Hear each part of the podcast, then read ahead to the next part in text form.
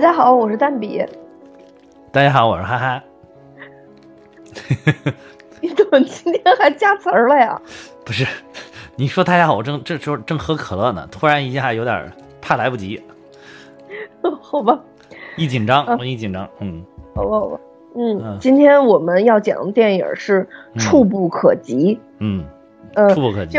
嗯，对，这部电影呢是我们今天我们主讲哪一版呀？对，法国版的。法国版，嗯。嗯，对，法国版的。嗯，法国版的这部电影是二零一一年上映的。嗯，现在在豆瓣九点二分，排名是高。豆瓣不是有一个 Top 二五零吗？啊，它是排在第二十五。啊，是吗？对，这么厉害哇！对，所以说这部片子可以说是哦，真的 Top 二强中手。对对对，非常杰出的一部影片。嗯。这部片子呢，呃，是我大概在前两年看的吧，然后一直就印象特别深，对这部影片。嗯，呃，因为我其实不是特喜欢看法国拍的影片，但这部法国影片让我看出了有点美国电影的意思，而且它还保有着法国人的那种紧绷绷的感觉。法国人紧绷绷，我是觉得他挺有法国人那个浪漫的感觉在里边。就是不像美国人那么放，就是那那么外放，性格那么外放。那我觉得欧洲人好像，那我觉得欧洲人是不是好像都这样？我，意大利人就不这样，意大利人极端热情，哦，也有点傻。嗯，是不是因为意大利那个天气也比较温暖一点，就更更暖和一点？你他的对吧？地中海的北北岸是吧？法国更往北去了一点。就就就可能，嗯，呃，这个这个法国的人的这个本身自己觉得自己可能血统比较高贵一些，然后又这个又出过很多这种艺术家之类的，然后总之法国人就是看让别人觉得会比较傲慢，一直以来都是这样的。是，然后我我记得 我可能。除了这部，我是明确知道它是法国影片以外，之前只有那个这个杀手不太冷。嗯，是是是，对对对，嗯，杀杀手不太冷不是娜塔莉波特曼吗？对，但是是呃，但那个为什么当时觉得那个说美国影片呢？感觉，但男一是法国人，不是？对，就是那那种，就是让我对法国的感觉，就是留在那个让让雷诺的那个。那个印象里了，就留在那个印象里了。呃，这部片子就是特别吸引我的，还有一个原因是因为它也是一部呃真实故事改编的一个影片，而且当年在法国这个故事是比较轰动的。啊，我我们还是先介绍剧情吧，先介绍剧情。呃，这里边有呃两个男主吧，可以说一个叫菲利普，嗯，一个叫。德西斯，嗯，就这两个人，然后菲利普呢是一个白人富翁，他因为一次跳伞的事故高位截瘫，只有脖子往上可以动，对，所以呢，他为了自己的正常生活，他就通过他自己的这个工作助理，当然后来也是他的家庭助理，然后来帮招护工，其实是。因为他是非常有钱的，所以他的薪资特别高，而且呢，住家的条件也特别好，所以可以说这个应聘者非常非常多。对。然后每一个应聘者都有自己各种专业的方面，但是他好像都不太能看得上，因为他很电影里面明确表示他很频繁的在换这个护工。嗯。所以说没有人能真正打到他心里去，直到这个黑人这个德西斯出现，他就一下就看上了这个德西斯。这个德西斯呢，刚刚是从监狱出狱，他其实呢就是，呃，想领救济金，但当地的这个规则是你只有找不到工作才能领救济金，所以他是需要说拿到几封辞退信，就是他就是这个救济所给他介绍工作以后，他去了以后必须对方是拒绝他的，他才能去领这个救济金，所以他其实面试跟别人不一样，他去面试是为了让对方拒绝他。啊，就是让拒拒绝，然后再给他那个那个手手续顶上，就是有一个单子顶上签个字儿，就证明一下就行了。嗯，对，他目的不一样。但菲利普却一下就相中了这个德西斯，所以德西斯就开始为啥是德西斯。呢？那不是德里斯吗？德瑞斯或者呃，德瑞斯，德瑞斯，德瑞斯也 OK，德瑞斯也 OK，他有几版翻译他的名字。他是怎么？就是因为法语的就发音不同，什么德德黑斯，对对对对对什么对 ru 是吧？就是一定要那个喉咙 喉咙音是吧？不用喉咙喉咙音是吧？对对对对，嗯然后飞利浦其实一开始看上他，就是觉得这个嗯小伙子比较特别，嗯然后谁也不明白为什么他要雇这个一个黑人小伙子过来照顾他，因为显然其他的应聘者都是白人，嗯嗯嗯，而且有专业的精神。然后德西斯呢，其实他去呃跟呃在这个整个的面试过程当中，他一直在调戏他的女助理，就是菲利普的女助理对。对对对对，所以呢，就是他显然就是想说，因为这个菲利普跟他说，如果你一个月试用就是过不了，我就给你这个呃这个辞退信嘛，所以他就忍着就过来去去试试用了。之后呢，他是先后被薪资还有他居住的豪华条件所吸引，就他住那个 屋子简直跟宫殿一样，就是打开跟宫殿一样，对对，顶上还挂着一幅画儿，都人人像的画。对对嗯，但是呢，也确实这份工作对于他来说挑战特别大。嗯嗯，比如说这个灌肠，就是最开始就先让他挑战一些 特特别难挑战，什么洗澡啦、灌肠啦、啊穿袜子。其实其实他穿那袜子可能是防止他静脉曲张之类对对对，血栓嘛，是不是？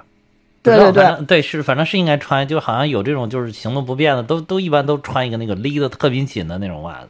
对对对对对，嗯就这个。呃，就是因因为我奶奶以前不是在医院住院过一段时间嘛，就时间特别哦长，动不了嘛。哦啊就当时因为脑子就是脑脑袋摔了一下嘛，哦，所以医院就有卖这个东西的，就是哦必须要求你给病人套上。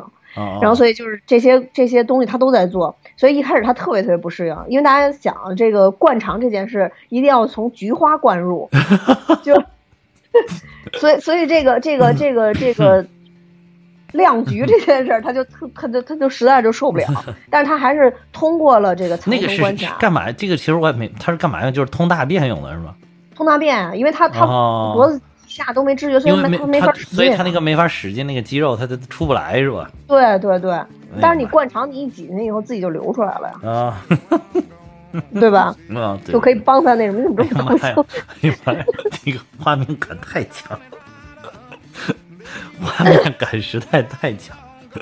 对，所以所以所以大家可以嗯看出来，就是这两个人他们的生活方式、思维方式还有价值观嗯，肯定都是相差特别远的。嗯，一个是在白人里边都属于是非常怎么说高层的这种，对对对，就是富人富人等级的这种；一个是黑人，而且还是刚刚出狱的这种小混混，可以说从电影里边可以看，很明显就是一个小混混。对。这样的一个角色。但是随着他们的这个在一起的生活和相互的了解，反而两个人成了挚友，而且这个呢是基本是完全还原了嗯，在现实中的这个故事，因为刚刚也说这是真实故事改编的。对对对这现实原型你你查到了吗？我我我怎么没查到呢？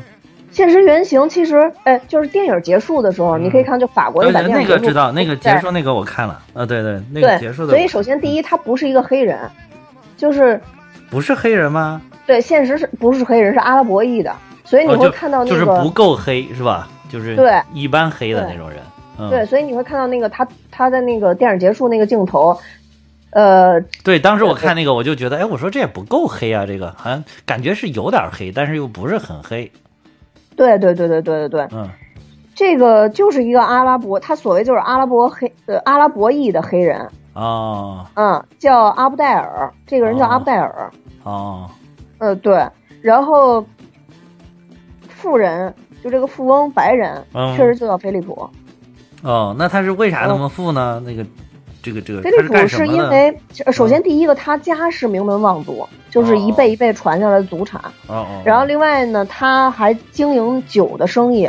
哦就经营了很大的这个香槟酒的生意，哦所以本身呃祖上留给他的，还有他自己呃经营下来的，哦让他这个财富一直在叠加，一直在叠加，这样，哦所以就是说这个里边等于说，其实法国版这个里边他没有讲这个他是为什么这么富的，就是美国版是专门就是还把这一点给大家解释了一下，就是把这一点进行了改编加工。对对，嗯。就其实，呃，这个富翁比较痛苦，他菲利普就是现实里边啊，他是在九三年的时候，嗯。嗯，然后他是一次这个事故，他不就整个就瘫痪了吗，嗯。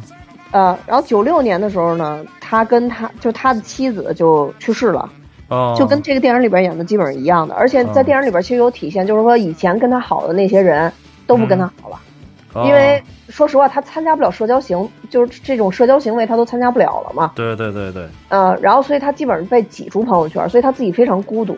哦。啊，这就是一个现实的一个情况，所以他就一直是跟私人看护是交交流最多的。哦。他一开始这个阿布戴尔刚来的时候，呃，这个菲利普非常看不上他，因为这个阿布戴尔本身哦脾气特别、特别古怪，就这个特别古怪，就是阴晴不定的，啊，就是而且就是脾气比老板都大。对对对对对对，但是就是比较血性，就属于那种性格上非常有人情味儿的那种，啊，就是路见不平一声吼啊，该出手时就出手，你知道，就是那种性格。我我 自己理解啊，我自己理解应该是这种对对对，应该这种性格的。然后所以，嗯，就是心直口快的人是一个。哎，对对对，嗯就是他，他就是跟这个电影里边演的一样，他原型就是一个非常直的一个人。嗯，所以最开始这个阿布戴尔对这个菲利普也不咋地，就他觉得这 这人就是有钱，就是有钱大傻子，就是反正就是也受不了。也受不了他。嗯对，后后来两个人就一直打架，但是就是越打感情越好，越打感情越好。后来就相互理解了，嗯所以后来怎么说呢？就是其实这个故事被曝光是源自菲利普后来自己写了一本书，嗯叫《第二次呼吸》。哦嗯，是因为这本书里边写了他们，他就这本书就是为了写他跟阿布戴尔的故事。哦哦嗯，对对对。然后我查了一下这个书里边的一段话，嗯呃，菲利普在这个书里边曾经写过，就说没有他，我很快就会死于崩溃。阿布戴尔不间断的像婴儿一样照顾我，哦阿布戴尔注意到我任何细微的变化，替我出席我不能出席的场合。当我困于龙呃，当我困于龙椅上的时候，他拯救了我；当我虚弱的时候，他保护我；当我暴躁的时候，他令我发笑。他是我魔鬼看护，就是这是这本书他是里边边我的什么看护？魔鬼看护。魔鬼看护。对，所以可以说这个电影就非常好的还原了他说的这几点，啊，是是是，对吧？对吧？对对对。尤其是我暴躁的时候，他令我发笑这一点。对 对对，对对对，嗯。对，然后这个故事就是受到社会整个的关注，是因为在两千年的时候，嗯，法国播了一个，就算是真人访问吧，哦拿了他们俩，所以这个事儿就被曝光了。哦，对对对对对，然后首先是被嗯法国自己的媒体挖掘出来了，是吧？对对对对然后可能是不是就是导演、编剧什么看到了这个故事，然后就觉得挺有这个戏剧感的，然后所以就把它拍成了电影。对，这嗯这个电影是有两个导演，他们都看到了这件事儿，哦，都被打动了。嗯啊，但具体这两个人是是说在一块儿看的还是怎么着？那我这个我我不太清楚啊。但反正就不谋而合，觉得这个故事是一个特别好的故事，啊，就把它拍出来了。啊 对，嗯所以就是本身这个故事原、嗯就是原来的这个故事原型本身就很精彩，啊，所以它还原起来，我相信也也就是是一个挺有意思的一个故事。就像咱们以前讲过的弱点呀、这对种，就是没有那么多的。对对对，我这样说，就是你就是因为这个事儿，它本身就挺有这个戏剧感的，你也不用说我刻意要去制造什么矛盾、什么冲突啊，对吧？然后搞得就是非常夸张的那种东西。我看整个影片拍的，其实整个看下来，也就是那种正常的生活，平常拍了我们正常的生活，就这种感觉，对就是并没有掀起什么大波澜，也没有拿着枪开着车咚咚咚怼怼怼，对吧？它唯一的好像是有一点节奏性的变化，还就是开头。但是我我理解他那个开头，他那个就是为了让观众一下能进入到这个故事里边。对对，然后引出，哎，说是吧？为什么呀？这这这是怎么回事啊？对，就给等于给你制造一个问题一样的感觉。对，没错，嗯。就是像嗯不管是美版，因为美版是二零一七年上的嘛，嗯。不管是美版还是法国这版，都都嗯同样用的这个开头，都是对对对对，就飙车那块儿嘛，飙车飙车，对对对，然后骗警察，然后老头儿帮着他骗警察，对 对对，就老头儿帮着他骗警察。就是我第一次看，嗯我当时差点没看下去，就是因为这开头，我以为真的是一个悲剧的故事，然后再回溯，就老头儿死车上了，这然后后来发现不是这么回事儿。这没一开始不就好好，他一开始不还打赌，我觉得挺轻松的呀。就是，但当时那个老头吐白沫儿嗯说他有、他有什么帕金呃他有什么抽烟反正就各种各种各种病，对，就各种病，而且说还还瘫痪了，你看他走不了，是吗？对我以为他真抽了呢。是警察也是，警察也是，警察本来是说说，我靠，我本来想抓个犯人，别因为我再给弄死个人可坏事了，然后赶快说行行行，我给你开道，我给你开道，然后我给你联系医院，然后边开道还边联系医院，联系好了说啊，你行行，你们赶快去看吧，然后就走了。对，就是我觉得只只有这个挺有意思的，这个，嗯，紧张跟触感的，其他的因为还有飙车戏嘛，还开着车歘窜来窜去的那种感觉。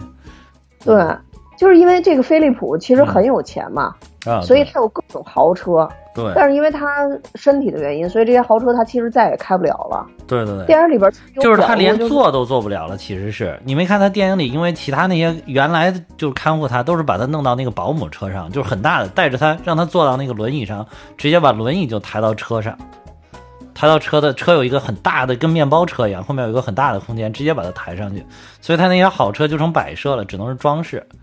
然后就是到这个这个德瑞斯来了之后，就觉得哇塞，你还有这么牛逼的车，那咱们为什么要做这个？做这个让我感受一下呗，就是这种感觉。然后他说我坐不了那种车，我只能坐保姆车。他说扯，你肯定能坐得了。来来来，我给你弄上去。然后他就结果他就带着他就是开车兜风嘛。对，所以说就是嗯这个德瑞斯给了他一个不一样的生活，对就是给了他一个他以前就是他残了以后他不敢想象的生活。对，说白了，你像这种残疾了之后的人，最希望的就是过上自己原来的那种正常的生活。但是因为他又很有钱，好多人其实对他有一种敬畏。就是一看他是，然后有好多人呢，又又又为了挣他这个钱，比如说这些当护工的，都是为了挣他这个钱，所以说到他这儿来是对他就是无微不至的关怀，就是或者说是给他照顾的，就就想成为他身体的一部分来代替他干这干那，然后还有就所有的让他遭受危险的事情都不想让他去干，然后结果其实反倒是给他造成了一个反作用，就就使他变成了一个。就本来是我好心想照顾你，但是又让你变成了一个真正的生活不能自理的人，就是真正的变成了一个跟过去的生活越脱离越远的一个人。就反倒是这个新来的这个护工 Darius，然后无所谓，你哎呀，你你你你让老子不爽，老子还还不想让你爽呢。然后接反倒是这样很自然的对待他，就是反倒造成了他是一个正常的生活。就是就是更接近于原来那种正常的感觉，就是别人对待他那种正常的感觉，所以他就好像对他特别满意。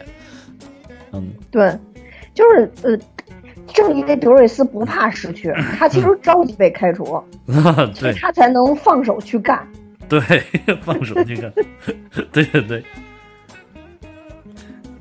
对，所以就是嗯。德瑞斯在这里边其实做了很多特别让作为一个护工来说特别出格的事儿，但反而菲利普特别开心他能做这些事儿。比如说这个，其实电影儿等于德瑞斯一进入到这个家庭，首先先做嗯帮他洗、洗澡吧，好像是，对对对，嗯对，然后就各种胡就胡用，什么胡洗，对胡洗，就 把抹脚的直接抹头上。对，因为这个也特别正常，就在他那个阶层，可能就是一瓶儿，就可能一块肥皂就全身上下都洗了。啊，对对，很有可能，对对对，就是就是话说还很有可能就是我我有个洗头的我正常，但我没好像没有说专门还有个东西是用来洗脚的，对对对，就是比如我就没有，人家这是从头到脚洗哪个部位都有专门专用的，对对对，就所以就就受不了这种富富人的生活嘛，所以觉得他们特别事儿，啊，对对对，对，特别事儿。啊然后包括刚刚咱们说的那个要给他灌肠，啊，然后他也他也他特别受不了，嗯然后穿丝袜，他就 他他他理解不了为什么会穿丝袜，就是因为他也没有这个专业的知识嘛。你看给他讲解的话，就是在给他讲说为什么要给他穿这东西，这个丝袜是保护他这个血管的什么的什么的。但在他来，他在但在德瑞斯来讲，他看到就是表象，就是一个男的穿了丝袜，他他就受不了。对对 对，这个其实都是不用刻意制造，在站在他们两个这个角色就非常正常的一件事儿。嗯，对，所以这个就是现实故事的魅力吧，我觉得。然后这里边有一个我印象特别深的一个这个算是笑点吧，就当时出乎我意料的，就是其实德瑞斯跟呃菲利普关系特别好之后，嗯菲利普跟德瑞斯说了，我不可能把你一辈子留在身边，对对对，就是我希望你能过正常人的生活。所以其实德瑞斯是离开了一段时间的，对，嗯，然后嗯。但是菲利普又过上了以前的生活，他就不开心，因为护工就像你说的，太在乎他了，越就是你越在乎越在乎这份工作，你就越谨小慎微，你越不敢去做一些出格的事儿，就越逆着这个菲利普的性格，嗯，对对对，是。对？吧？对，然后，所以后来没办法，等于德瑞斯就又回来了。德瑞斯回来以后，第一件事儿就是，当时菲利普已经是，就是头发也不剃，胡子也不剃，不让人弄他，就不让人碰他。对对对，然后德瑞斯回来以后，先给他剃胡子，给他胡子变换了好几个造型，从就是嗯从络腮胡，最后一直把胡子给他剃光。但中间他经历了好几个过程，就是先把络腮胡两边的剃掉，然后留下底下那个山羊胡，然后嗯，加上就一点儿一点儿往底下剃，还剃成各种造型，在那逗他，我感觉是。对对对对对对，然后最后给他剃成了就是一字胡。我当时想一字胡就不可能再有变化了，你知道吗？结果一字胡完了，竟然剃成了希特勒的胡子。对对对对，然后还在那模仿说德文是吧？说德语，对对对，嗯就是因为你不会问一个残疾人一些这样的问题，他就问，当时剃成那胡子以后。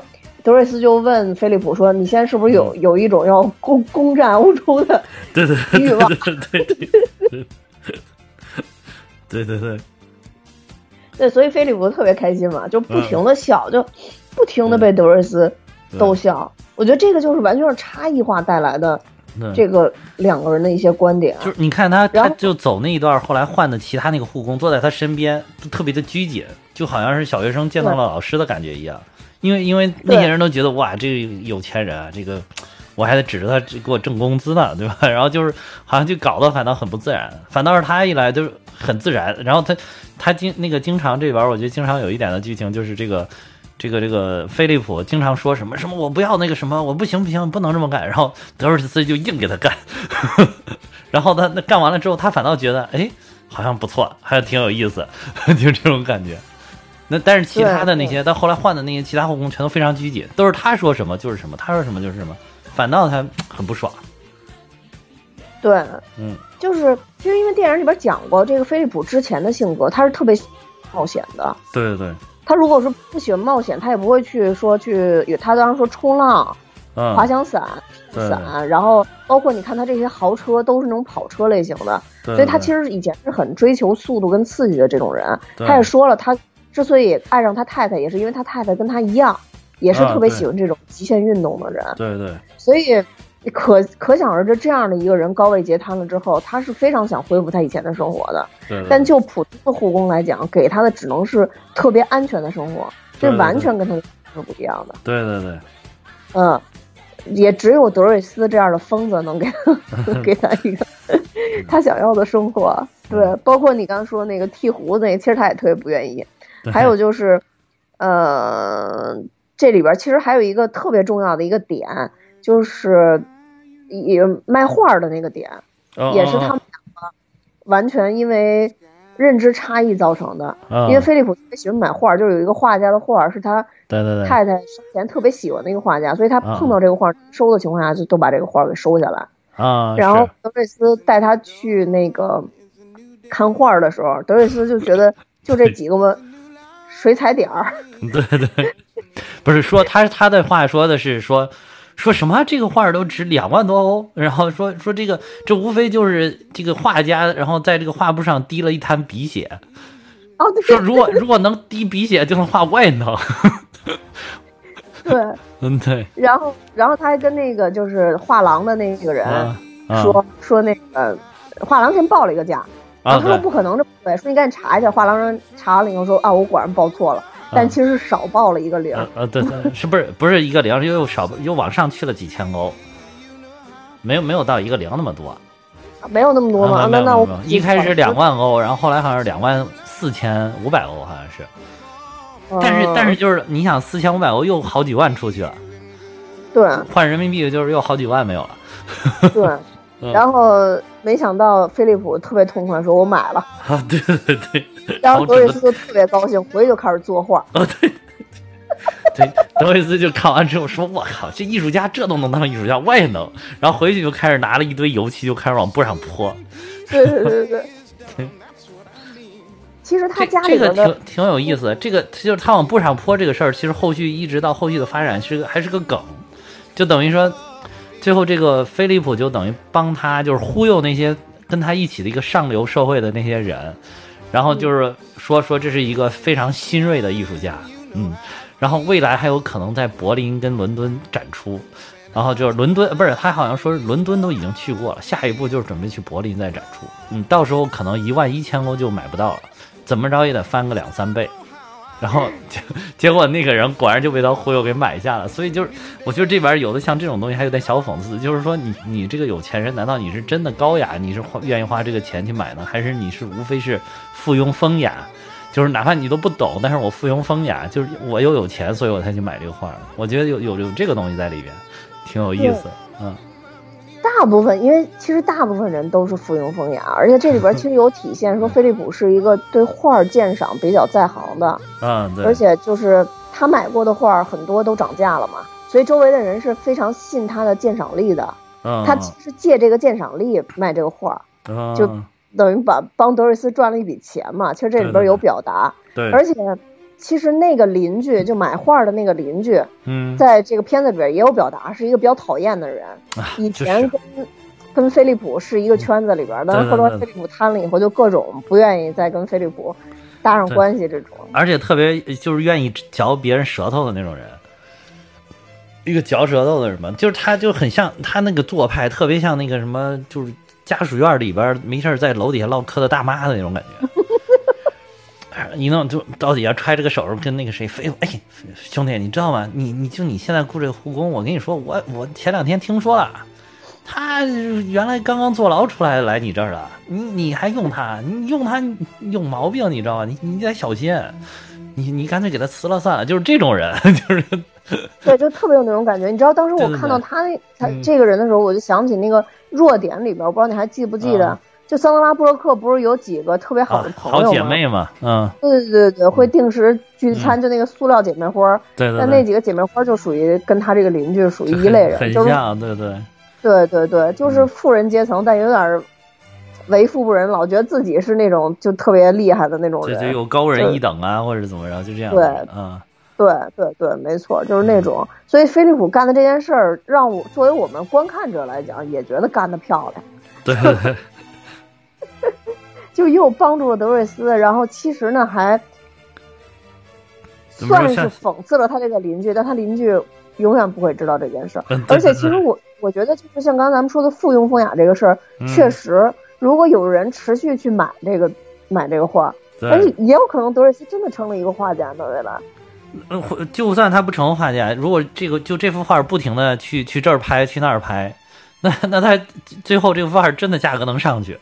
就哪怕这个大家都都不知道这个这个画家到底是谁，那最后这个画家有可能变成无名氏，然后无名氏的一幅作品，然后因为到处拍到处拍，最后就真的变成了一幅名作。这其实这个拍卖市场就是这样，就是对吧？比如说你你你整个什么作品，对吧？你你拿到那个什么苏富比，然后我们组织一帮这个对吧有钱的听友，对吧？咱们有钱富豪听友团，对吧？去那个香港去拍卖，一弄给你拍个两三百万港币回来，对吧？回来就是拍拍完了之后，你你一下就被炒火了，火了之后这个钱很容易就又赚回来了。其实是，其实炒炒作不就是这样吗？对吧？对，哎呀那个跟那个跟现在这个网上买粉丝不也一样吗？对吧？我我一下给你哗买了百万收听，对吧？就每一期都百万，每一期都百万，对吧？啊，当然我们哪吒那一期不是买的啊，这个我们这个是正常的，这个就每一期都买完，每一期买完，然后就是那老百姓好多也不知道你这是不是那个什么，然后可能你确实也有一些比较有意思的点，然后你这个号不就一下火了吗？对。嗯，就差不过你炒作，嗯嗯不过你讲这个事儿的时候，我的脑子直接就停留在你刚刚说的那个嗯咱们的什么富豪听友团，嗯，咱这听友团在哪儿呢？我想赶紧认识他们一下。就是从我们的群里边的这个感觉看，完全是屌丝听友团，是吗？哎呀，不行，我们得罪了一一帮听友怎么办？不能说他们是屌丝，屌丝，不是什么样气质的人就会吸引什么样的气质的，人什。么样气质的节目吸引什么样的人听？对，我觉得这个这个确实是实话。对，这个这拍画这事儿，我还想起咱们上一期讲那个纵横四海，其实那里边不也是吗？就是嗯为了造这个画的价格，所以他会诚心的去让这个画丢失。啊，对对是，对，丢失完之后几年，这个画就会价格就直接翻倍了，不用有什么其他事件，或者不用有什么拍卖的价格。对对对，就这都是炒作的一种手段呗。对嗯，有炒作的手段。嗯然后，但这就是他画画这个，其实我特别喜欢，嗯，美国那版，嗯，就是美国版的，他的那个情绪起伏特别大。啊啊，这这个是我喜欢的，也不喜欢的，就是他，我不喜欢他创创造太多的冲突。对比如，其实飞利浦过生日那天，法国那版的并没有太强的冲突，对对但美国那版冲突特别大，对对对就是，砸东西啊什么的那个，哎，我我真的特别不喜欢那种。但是美国那版的那个黑人画那画儿，我觉得特逗，画一只大嗯黑狗。啊，对对对对对，对那个画儿真是。哦啊，对，哎呦，那个给我逗得够呛。而且就是那个，我觉得也有一点，就是他是等于不是搞了一个生日宴会嘛，然后他那个画画来的大黑狗，因为那个美国那一版就是那个飞利浦就是挺喜欢这个他这个这个护工嘛，然后就他就很放纵他，就是他他弄了个大黑狗，他他挂到那个门口，他就没让人家给他摘下去，就始终让放放在那个门口。所以就是你像他那些富豪朋友，就是参加他的生日聚会，突然发现他这个一个平常大家都觉得很有艺术品位的这么一个富翁，然后一门口换上了一幅新作，大家自然而然觉着哇，估计这个不会是一般的作品。我觉得那个人当时这个事儿也影响了他，那个人就是站到那个门口，不就在那儿看他这个换的新画，看了半天了。然后他一看，哎，这家伙有点兴趣，所以他才是凑上去给他聊这个事儿。结果那人就傻哄哄给买走了嘛。对，嗯那会儿就确实有嗯有点觉得什么，呃，这个这个嗯有点皇帝的新装那种感觉，对对对 就大家明明都觉得这画好像不怎么地，但但因为挂在这儿，所以都说这画好，对对对，是是，对 对对，那种感觉。嗯所以嗯美国版那个就是。我就特喜欢，我真的特喜欢他那画，而且他那黑狗太大了，巨大幅。就是法国版这个，就是跟他原来、跟飞利浦原来买那个喷鼻血那个嗯，那个那个画幅是差不多大的。对对但美国那个那个那个大黑狗那个画幅特别大，就挂挺像。对对当时我觉得那个真的是特别逗。对对，嗯其实德瑞斯在他们家就是除了这些画画啊、撩妹子呀、什么的，他其实做了很多事儿，嗯让这个家庭里边其他的服务人员也慢慢的认可了他。啊，其实是的，对，就是他这个。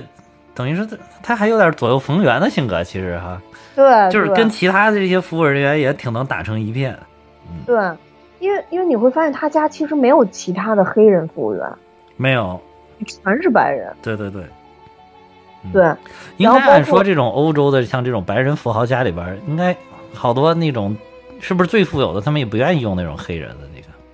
你记不记得原来看《逃出夺命镇》，就是比如说你这个富豪家里边用的有黑人佣人，人家还会就是非常谄媚的就说啊，你真的是很好心啊，会请这些黑人的佣人啊，什么怎么怎么，就好像有扶贫，就跟扶贫了一样。嗯，就跟也是说就跟弱点那个似的嘛，嗯就是家里一旦出现黑人，就是第一想到就是救济，啊，对对对。就那种感觉。但是其好像实还是一种歧视白人一般阶层还是用嗯。白人的一般阶层还是用黑人的服务员会比较多吧，对对。应该是，嗯。对。所以我记得他这里边有一段儿，呃，也是飞利浦过生日那段儿，他带着嗯。大家跳舞，其实尤其是法国那版，你会发现除了飞利浦以外，他家其他的服务人员其实也都挺内敛的，就是性格都很紧的那种。但是却在飞利浦过生日这一天，因为有德瑞斯的存在，所以大家能欢快的一起跳舞。对对对是，对，因为正常他们都是在欣赏那种就是歌剧啊，对对对这种的，就高雅音乐，所谓的高雅音高乐，对对对，对对交响乐呀、歌剧啊之类的这种东西。嗯对对对，就是那个美国那版的更明显嘛。对其实是把歌剧，啊好，我记得是把那个歌剧的那个唱歌剧的那个那个女演员给请过来了吧？那个歌唱家啊，是是是，现对场唱来的。对，嗯，对。然后黑人大家都知道，就是主要就是跳舞啊，就是那种节奏型的音乐，非常强，对。然后在这里边也是、嗯也是体现的淋漓尽致，我觉得。对。嗯、哇！而且这一版这个法国这版，我觉得这个这个德瑞斯这个黑人，哇，跳的真真的是哇，他充分展展现了这个黑人对于这个音乐的天分，哇，跳的真好，对，嗯，跳的真好。美国那版也也嗯还行吧，美国那版也还行。这这，但是我觉得还是法国这版跳的好，真的跳的是真好，美国那版的，嗯，对，美国那版那个黑人呢，主要是一那个那个脸儿太熟了，因为他演喜剧演太多。啊，是吗？对我不是很熟啊，啊，因为因为你阅片量，因为你可能阅片量少。然后另外一个就是这黑人确实是比较嗯闹腾的，啊，就是法国这个这个黑人就只有工作必要的时候他话会比较多，对，那个黑人是什么时候话都特多。对对对，所以这个我有点像美国人话痨的那种风格，就是不停在说，不停在说，不停在说，嗯。这个我也是比较喜欢法国那本。啊，对。然后对法国这个就不是这就就不管法国还是美国，还有特别重点的一点就是那个嗯，帮他那个养女，因为富豪菲利普他是有一个小养女的，对对对。啊这养女有一男朋友，对，哎，美国版没有没有这一段，美国版没有给他设计有女儿这个情节，嗯。嗯，那个那个法国这个是是有有一个养女的，然后帮她呃女儿去打她那个男朋友。啊，但是也没打，就威胁就是吓唬他，吓唬他，吓唬。嗯，所以我当时觉得特别逗的有一段，就是嗯他们家那管家一打开门之后，老看那男孩站门口拿一堆早点，说早点 对对因为那人说你要每天都出现在他们家，就让这个女儿能看见他，你就过来给他送早点，就是说，每天早上你都要给他买一个面包，给给他送过来。对，向他表达爱意。嗯然后结果这个整个这个什么，呃，这个这个他们他们家这些服务员也都点菜，嗯，然后跟他说，哎，今天的这个面包怎么着啊？还还问呢，质量好不好啊？哎，这种，然后就让人别觉得特别有意思。对，嗯就反正这里边有几个我我印象比较深的笑点，面呃卖画儿是一个，然后希特勒那小胡子是一个，对，小男孩送早点，还有一个也算是比较有意思，也是在法国最常见的一个场景，就是呃嗯德瑞斯一直撩的那个女管家，啊，其实是，是个拉拉嘛，对对对，是是啊，，对，嗯，这个也是有一点出乎意料吧，就是有一点出乎意料 对对，有一点，有一点，有一点。对嗯但在美版里边是没有这个的。美美版没有，美版没有，美版他也没有撩。其实美版他都他也没有怎么撩他那个女管家。对，就是嗯法国版那太热情了，美国版那算是有有有我觉得可一点点能就是这个是法国的性格，可能是法国人的性格，就是看到妹子就喜欢撩。对，就是就这对吧？因为法国人浪漫嘛，就是他就很很正常，他好像他们来聊这个事情很正常。美版没有这些这么多这这方面的情节，美版的那个，因为我我一开始你说讲这个我看错了嘛，一开始先把美版的看了，然后那个就是他那里边是妮可基德曼演的嘛，妮可基德曼哇是真真美，真好看。嗯然后但是就是在那里边好像是一个也是一个比较拘谨的一个形象，就是一个一板一眼的一个职业女性的那么一个形象。对所以她她那个里边，其实我觉得她在美版并没有演就是她要撩女管家的这个意思，她演的是就是她一直怀疑女管家跟他们老板有一腿，她是一直怀疑这个。然后就是有有一回，那个老板在那口述，让那个女管家给给那个写笔友写信。他在那个这这两版处理的也略有不同，就是在美版里边，他直接就说说你看让我发现了吧，晚上偷偷的在给他说情话，然后他就直接冲出去要质问他们，结果一去看了之后，发现并没有坐在一起，他只是通过那个电话里边在跟他讲那个你跟信要怎么写啊？对吧？你帮我手手记录一下，是讲这个事儿。嗯对，就是因为菲利普他看护嘛，他所以他本来是对婴儿的那个通讯器。对对对，然后他本来以为是被他捉奸在床，就准备去抓抓他们两个的实锤呢，本来是，结果对对对结果去后来发现并不是，就是他在帮帮他抄那个信。对对嗯，就是但这一版呢，就是从头，但法国版呢，就是从头聊到尾，然后最后发现哦，聊错了，聊了个拉拉。对对对对对对，就撂了个拉拉。对我就觉得这个是还是挺挺出乎意料的，对。而且就是你刚才提的那个，就是女笔友的这个，啊，其实也是这里边故事一条比较重要的一条线。对，而且这两版处理的也有区别。嗯。对，就是其实从法国这本来讲的话，就是菲利普他这个女的笔友其实也是，呃，通信了很长时间，但是是这个女嗯。笔友其实早就提出一个，呃，就是渴望吧，就是说希望嗯。能跟菲利普通一次电话，哦，对，声音，但菲利普就一直不敢。就是其实我能理解这种心情，就是你越怕失去他，啊，是是是，越患得患失，就想的就会很多。对对对，嗯这些其实有点跟咱们说那个护工面对菲利普的时候是是一样的，对对对对，是一样。对。嗯，但是在德瑞斯这块，就是任何都混不吝，不管是照顾菲利普还是帮菲利普去撩妹子，都是混不吝。对。就当时刚发现这件事儿的下一秒，立刻就拨通电话，就是 对对。就在剧情表现上都不给你缓冲，然后就立刻拨通电话。对对对，对，然后等于菲利普其实通了这电话以后，他出乎意料，他觉得哎真的很开心，这个女生声音也很好听，对，然后后来还寄来了照片儿，也非常漂亮。对对对。嗯，对，这边也是说说说说你都不想想，你你说不定你才跟一个肥婆通信通了大半年，是吧？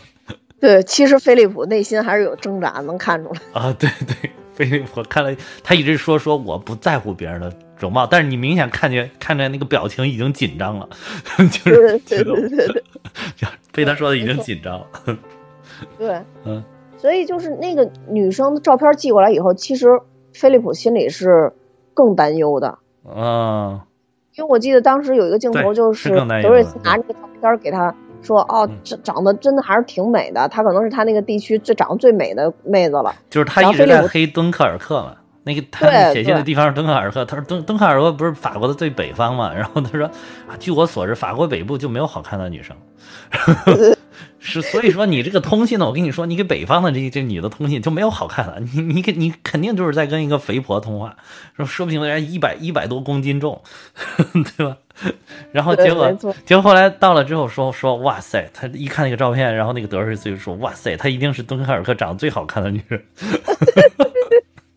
对对对，但是这又造成了菲利普的紧张。菲利普当时虽然在德也瑞斯很开心在的时候啊一直一直最开心，但是德瑞斯一走，他立刻就笑容慢慢就就消失了，对，因为他就他就觉得见面一定会失去自卑了，自卑了。对就是因为就是这么漂亮的一个女女女生女性，然后这个我呢，就是搁着原来肯定没问题，妥妥拿下，对吧？在你面前无比潇洒。可但是现在除了脑袋能动，哪儿都动不了了，只能坐轮椅上，肯定该遭嫌弃了。他是这么想。对，嗯。你看他给那个女生就是要交换照片嘛，他寄的嗯照片就是他还没有没有谈之前的照片，其实。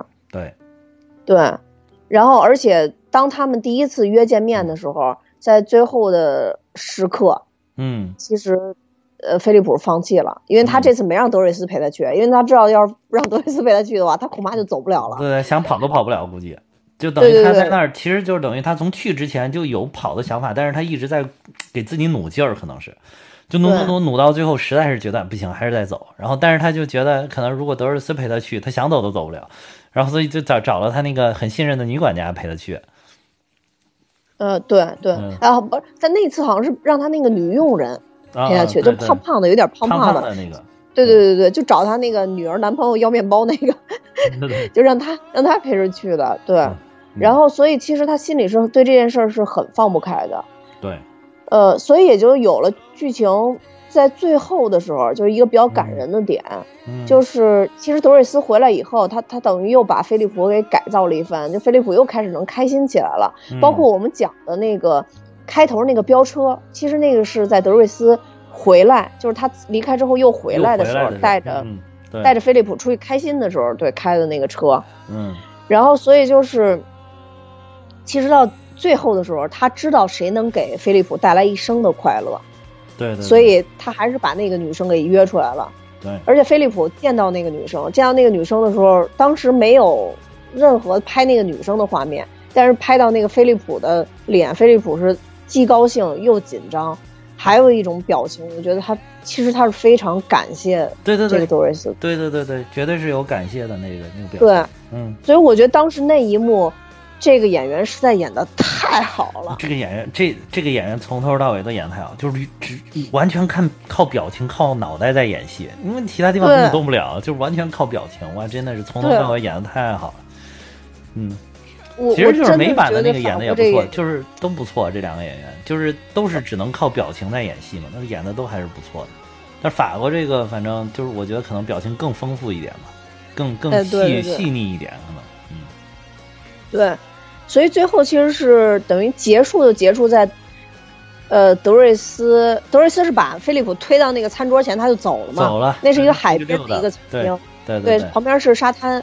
等于德瑞斯最后走在沙滩上，回头也冲着菲利普，菲利普冲着他笑，他也冲他笑，然后就结束了。对对。就当时那一幕让我觉得还挺感动，就不管是菲利普的表情还是德瑞斯的表情，就德瑞斯那个表情也觉得我放心了，就是那种感觉。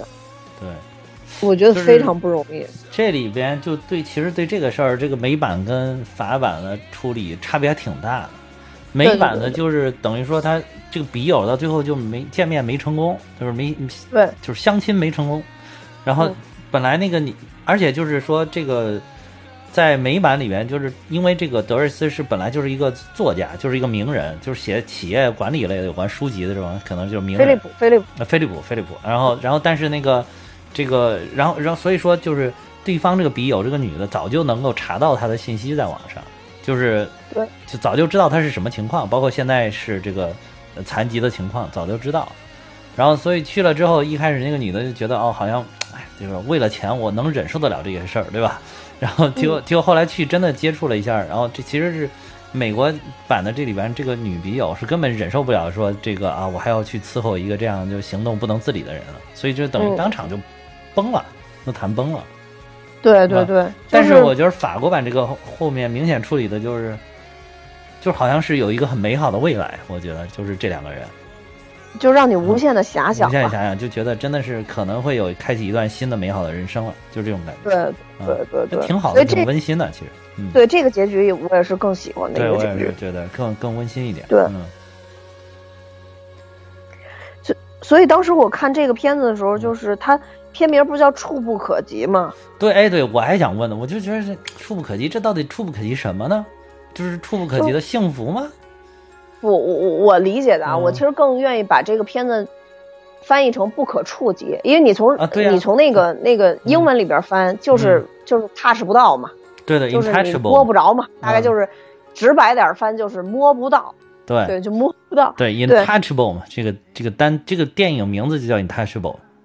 对对对，嗯，然后所以我就我我想的这个感觉啊，就是我当时看完的感觉，就是其实你看到，嗯，这个菲利普是一个特是相对来说比较严肃的一个上层白人，嗯，他这个这个德瑞斯呢是一个表面上看起来比较乐观，然后又不太正经的这么一个刚出狱的一个黑人混混，就是。他们俩看起来非常不一样的人，但他们两个内心都有。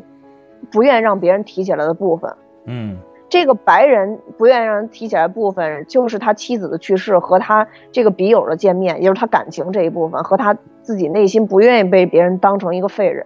对对对，这个是他特别不愿意呃提及的。这个黑人就是他的家庭，包括他弟弟差点学坏，包括他家里边的人认为他是个废物，就是对他就觉得家活不下去了，就是家里人也觉得就他生活太艰难，就各种。对。对，然后所以他们内心上都有不愿让别人发现的部分，包括这个黑人的弟弟后来过来找他，其实你明显看这个黑人当时是非常非常不想，就是菲利普问他的时候，他其实不太想承认那是他弟弟，但是他又不得不承认，他需要保护他。对对。对，是所以所我觉得内心就是所谓的触不可及或者说不可触及，都是指的他们内心中都有这些不能触动的部分，但却又有能触动的部分。就是说，这个黑人和白人最后互相打动的部分，反而是人性中比较共通点的那共通的那些东西，就是嗯。黑人对白人并没有任何的看不起，或者说嗯。呃觉得你很奇怪，因为对于黑人他的视角来讲，他觉得你特牛逼，因为你嗯。又有钱，吃的又好，你住这么大住房子，这么多人伺候你，对对。你你你随便说两句话，你能把一幅破画卖卖到一万欧元，你就不在我心里已经很不可思议，你已经活得太棒了。对对，白人在白人看来就是你这么健康，然后你性格又这么好，这么阳光，性格这么血性，嗯。就是两个人会相互又被这些东西去感动，又是可以被 就是 touch 到的，就是就是嗯。感动。对，因为这个这个这个嗯 touch 其实它有其他的意思嘛，就是这个这个感动到的，所以我觉得整部片子它的它的嗯，就我不知道是不是过过度解读啊，就是整部片子它想嗯。表达的其实就是，呃，双方认可对方的能，然后也触最后触及到了对方不想被触及的部分，但是帮助嗯。对方最后站起来了，就是 就是嗯对吧？就是黑人嗯其实他打动白人，嗯就是让白人忘记了他精神上的病痛，而不是他啊。他身体上病痛改变不了了，他其实能让他忘记他精神上的病痛，嗯就是让他让白人觉得他还能，嗯。而这个白而而这个这个这个黑人他本身自己看到白人的这个成功，他嗯。并不是我刻意的，就像那些护工一样，我就嗯。怎么说我奉承你啊，让你觉得能或者怎么着。他嗯因为他就是看见白人，就是他觉得你能，你能，我能，我是全球通啊。所以这个事儿就他们俩就会最后变得特别和谐，嗯，都是发自真心的。可以可以，你这硬核解读 intouchable 不错不错。这个我我是真没太理解，说我觉得就是可能是我我我想的就是可能是说他说无法触及的，就是可能是就本来以为无再也无法触及的这种幸福，但是通过了就是两个人的友谊，或者两个人对于就是互相灵魂的这么一个交流吧，然后最后双方都触及了那个幸福，所以就是其实是一个反语。啊，我这其实也不好说，反正我我理解不了，有有点不太能理解这个名字，反正，嗯我觉得你这个解读也挺好的。我刚才以为你会说出啊，不可触及，是因为这老头儿抬不起胳膊来摸那女的了。我操，我我那么肤浅吗？还不还好，还好，还好，还好。你你你你说，对，嗯，对，就是这类题材，我觉得相对来说比较深刻的，其实我还好，我还啊真的都还挺挺喜欢看的。绿皮书也其实也是一个这类的黑白配，然后嗯对。阶层不一样，理解不一样的，嗯。对吧？对，然后这次包括其实原来特别有名的一个《闻香识女人》也是这个风格，啊对，还有一个就是之前我也建议咱们讲的那个，就是那个遗愿清单，啊，杰克尼克尔森哦他们演的那个，嗯也是一个特别有钱的嗯。白人跟一个穷的黑人嘛。嗯嗯。嗯，对。是，对，所以就是这一类片子嗯，很多都比较容易触动别人，对因为它不需要特别大的冲突，但你讲实际的故事就足够有意思。是是是是，就对真事儿。对对最咱们一直不是咱们其实这这几年讲了好多这种真实改编，可能咱们就确实比较喜欢这一类的影片，所以讲了好多。然后就咱们不是经常说，就是说真实的故事是最能够打打动人心的，最触动人的。对对，嗯，当然了就是这个、嗯这这这个黑白配这种，当然也有嗯很多其他的就没有那么深刻的。刚才说那三部是我觉得比较深刻的，《绿皮书》《触不可及》嗯。还有《医院清单》，还有就是类似于像《王牌保镖》这种，啊。就局长跟死侍演的这种，也是黑白配。啊，但他可能就没没没有那么强的深意，他是纯 纯商业片这种，对哎，对对对对，类似于像像像这种的会会比较多，而且就是嗯。这个美版的那个黑人演员，他其实嗯。演的这种黑白配的搞笑片，好像还真的有几部，我记得他跟巨石强森应该演过一部，是吧？虽然巨石强森不算那个特别纯的那种白吧，但是、啊。但是就是好像他们他们也在一起演过，嗯，反正我觉得，我觉得美版这个小伙长得挺帅的，其实比比法版的这个要帅一些，我感觉。呃，法版的这个小伙个儿高，嗯，我感觉。就是，呃，美版的这个就是演那个前一段时间演那个，跟巨石强森一块演那个叫什么什么什么游戏？啊。呃，当时当时你你你你不是还去看了吗？就是叫叫叫叫叫什么什么？就是那个《勇敢者游戏》。勇敢者游戏，勇敢者游戏，对勇敢者游戏。对对对对对对对对，他又在里边演那个那个黑人的，所以他演的搞笑的片子会比较多。他不是那个黑人吧？他不是那个黑人演员吧？是吧？不是不是不是不是，看着不像。嗯，应该不是，应该不是，应该不是，应该不是。嗯凯文哈特吗？我记得是是啊，是是这演员，是这演员，凯文哈特吗？对对对，我还我记错了吗？不是不是不是不是，就是凯文哈特嘛。凯文哈特就是那个《勇敢者游戏》的那个演员呀。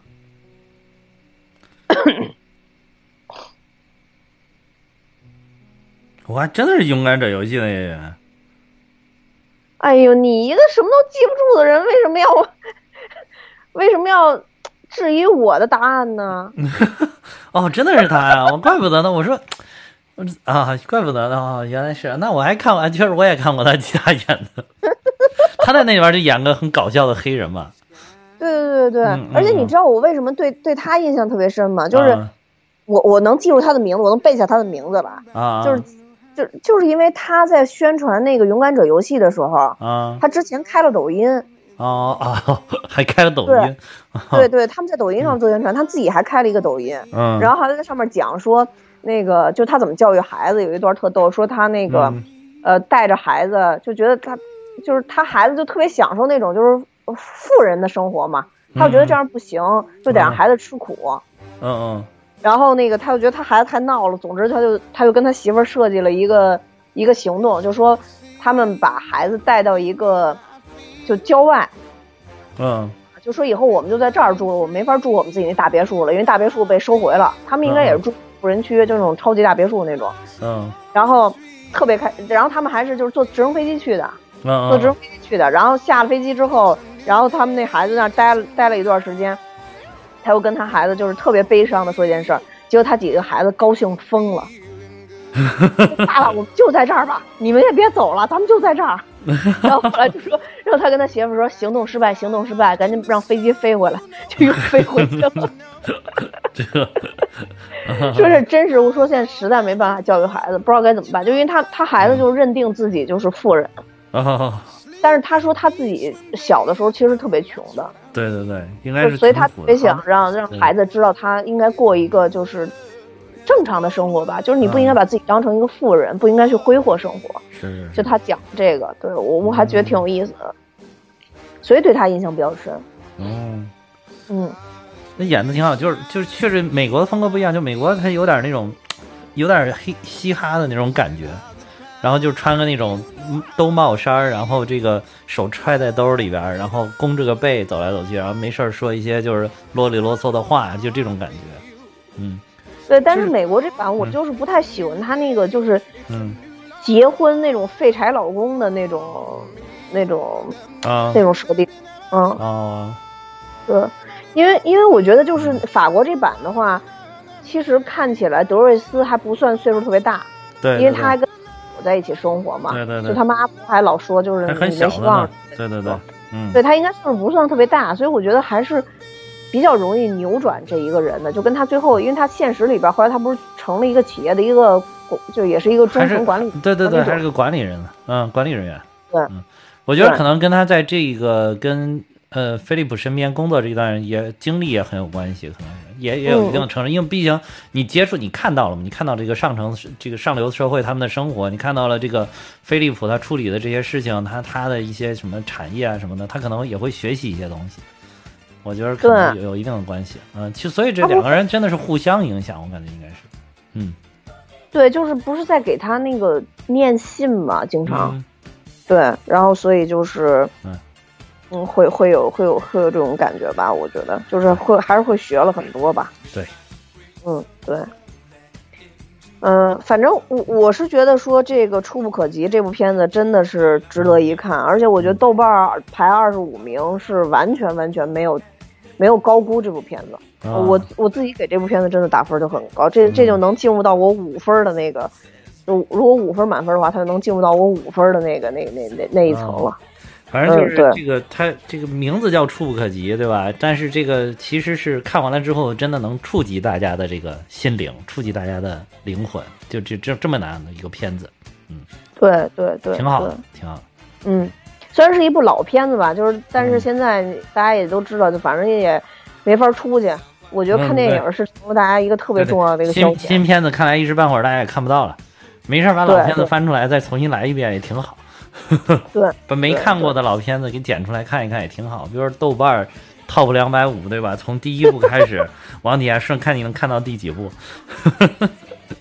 对对，嗯，所以就是大家有时间可以翻看一下这个《触不可及》，而且你是美国版、法国版。现在是不可以看了，其实都不错。我因为那个一开始为什么是因为我一上网就搜到这个这个触不可及，但是它出来是美国版了，所以我就开始看了。为什么看错？就是因为这个，因为那个出美国版在好多那个视频网站上就可以直接观看了，挺好的，很方便。其实也不错，其实也不错的，真的也不错。对对，嗯，行吧，那我们今天讲讲差不多了吧？好，那今天就到这儿。好的。嗯。那我也要跟大家说，现在我们蛋比哈哈有自己的群了。如果大家有兴趣跟我们一起聊的话，可以看节目说明，呃，加我，然后我会把大家拉到我们的群里。嗯，然后多谢大家收听，我们今天就到这儿，拜拜。嗯，就是上回这个声音有点次，希望这一次我的这个。声音能能好一点，就是上回因为设备的问题的话，希望这一次，这个因为我们现在远程录音确实有有一些麻烦，有一些问题啊，有遭有遭遇了一些 CTO 无法解决的设备问题，